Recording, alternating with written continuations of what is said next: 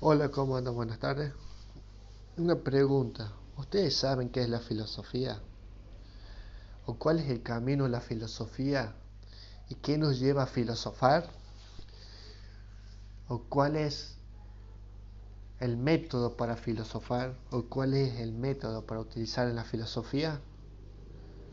Pero principalmente la pregunta que me llevamos en cuestión es ¿qué es la filosofía?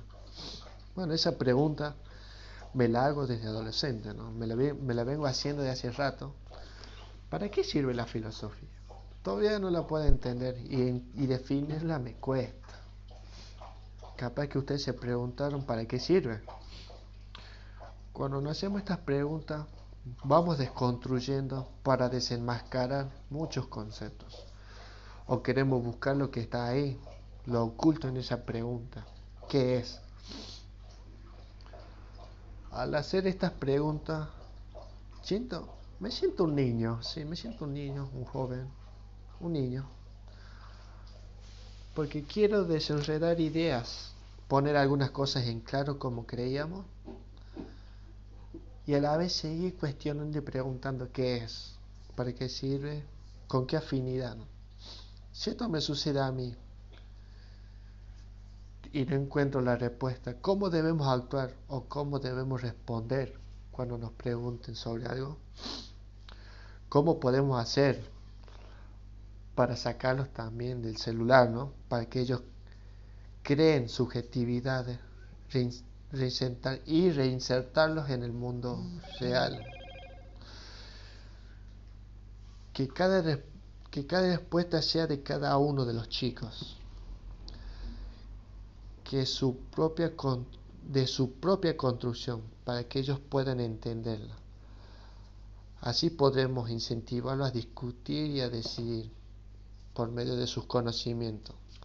Así aprenden a discernir. Así podemos incentivar su conocimiento, a que sean reflexivos, para que puedan explayarse en sus respuestas y critiquen. Así están de acuerdo entre ellos en lo que dicen Así puedan dar una respuesta creativa.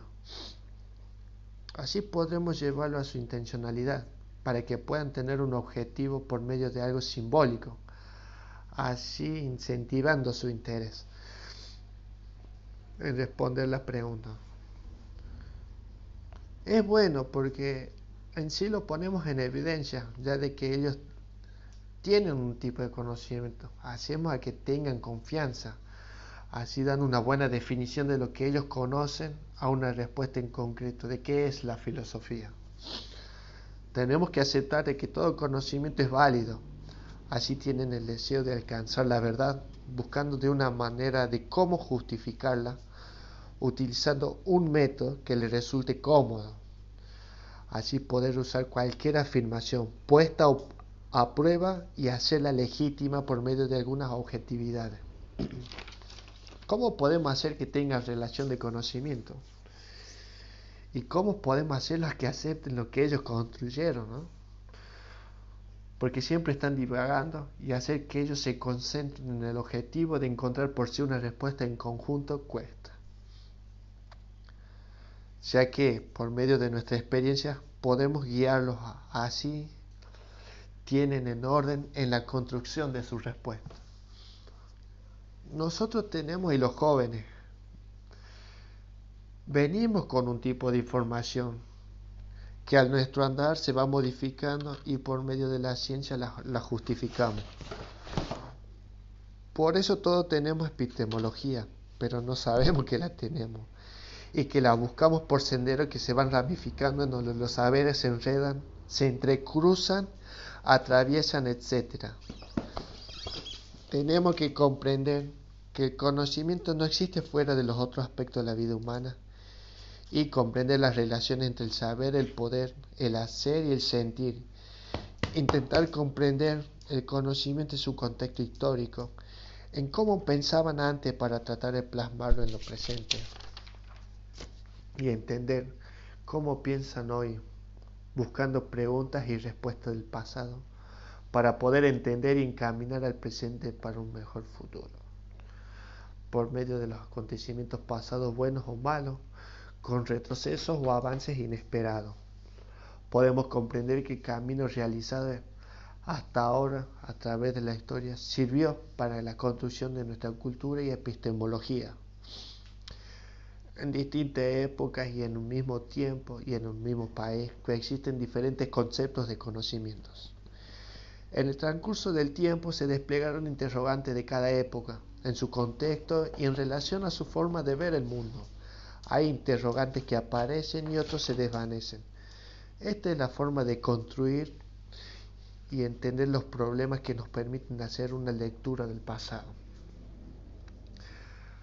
A través de la pregunta los hacemos reflexionar, los hacemos la, la hacemos interesantes para captar su atención, su pensamiento, para que abra la posibilidad de que construya un conocimiento y a la vez se construya a sí mismo, llevando a replantearse y a modificar y a transformar su respuesta.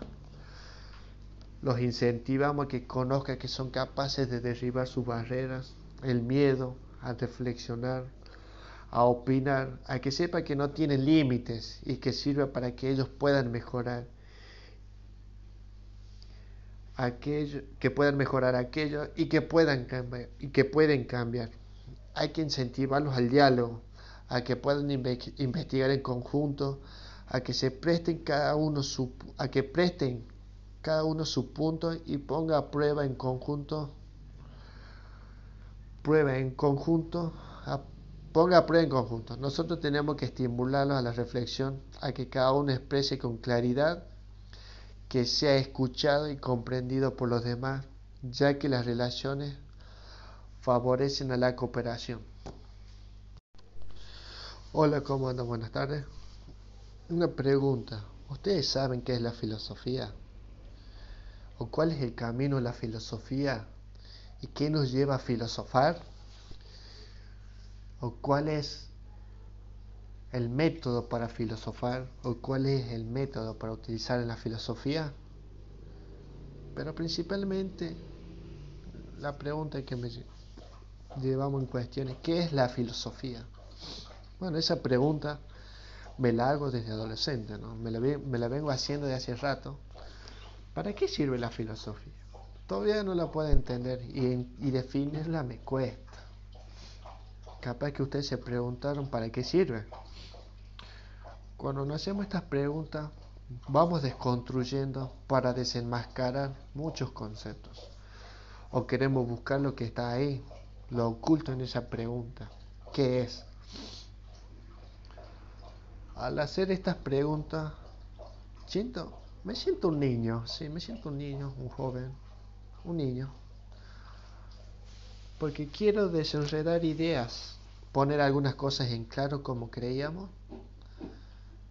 y a la vez seguir cuestionando y preguntando qué es, para qué sirve, con qué afinidad. Si esto me sucede a mí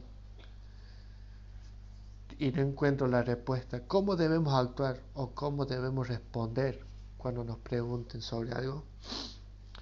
¿Cómo podemos hacer para sacarlos también del celular, ¿no? Para que ellos creen subjetividades y reinsertarlos en el mundo real. Que cada, que cada respuesta sea de cada uno de los chicos.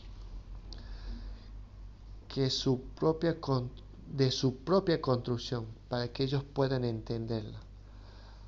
Así podremos incentivarlos a discutir y a decidir por medio de sus conocimientos. Así aprenden a discernir.